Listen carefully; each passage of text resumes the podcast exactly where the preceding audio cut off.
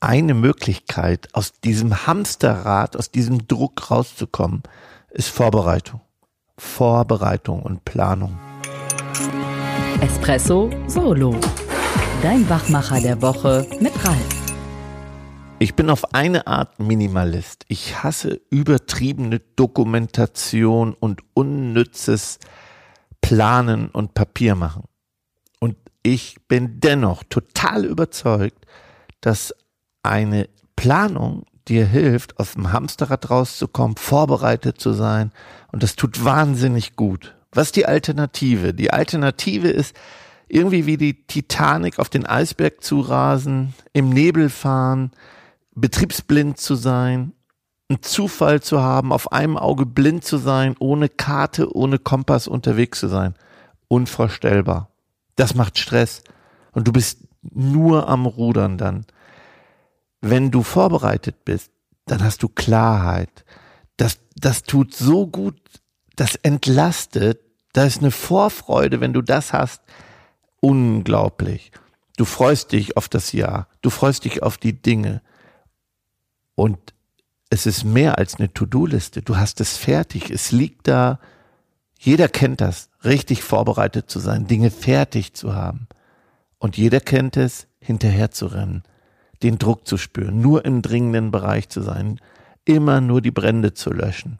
Wirklich mit schlechtem Gewissen. Und deswegen liebe ich so eine minimalistische Begeisterungsplanung fürs kommende Jahr. Und die dauert zwei Tage Zeit nehmen und Dinge fertig machen fürs kommende Jahr. Nicht nur To-Dos schreiben, nicht nur Dinge sich vornehmen, weil der Stress kommt dann. Und das kann ich allen sagen. Umsätze, Erträge planen, Kosten planen äh, sind keine Ziele. Das ist keine Planung. Das ist das Ergebnis, wo wir hin müssen, wo wir hin wollen. Und es ist auch gut so, das zu kennen.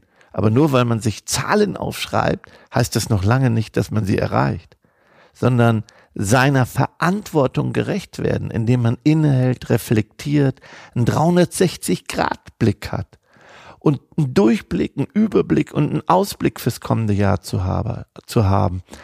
Abgleichen soll, ist, was hatte ich mir vorgenommen? Daraus ergeben sich ja schon fürs kommende Jahr Dinge, seine Schlüsse ziehen und ja, mit, mit spannenden Methoden den Kurs weiter bestimmen, zu wissen, wo man dann hin will. Und das A und O, kenne deine Erfolgsfaktoren. Schreib sie auf.